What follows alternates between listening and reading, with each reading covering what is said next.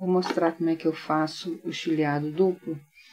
Então, nas laterais da saia, tem essas duas partes aqui, que é a margem de costura.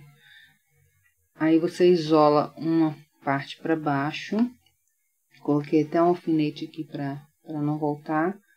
E aí, no caso aqui da minha máquina, esse chuleado menor aqui, ó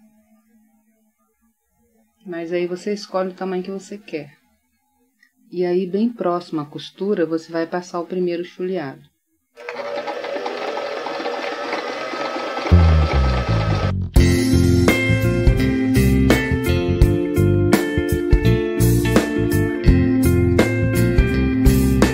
E aí, o primeiro chuleado fica dessa forma.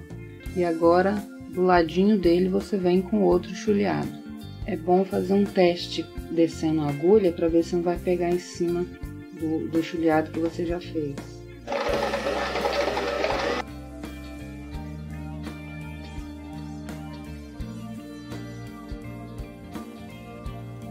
E o resultado é esse aqui. Agora a gente vai refilar.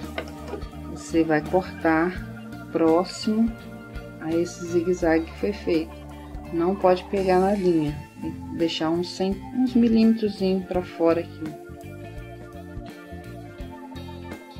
Nessa hora tem que ter cuidado para não cortar a outra parte da costura, da margem de costura que ficou embaixo.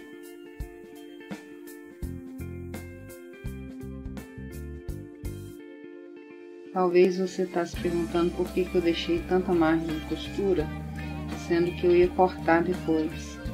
É porque quando eu vou fazer meu, molde, eu sempre deixo 2 centímetros, porque eu gosto de estudar qual a melhor técnica para aquele tipo de tecido.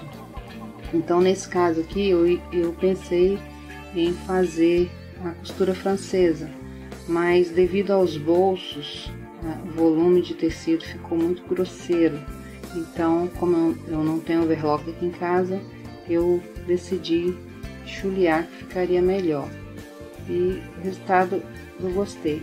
Então você tem que estudar melhor técnica para o tipo de tecido também.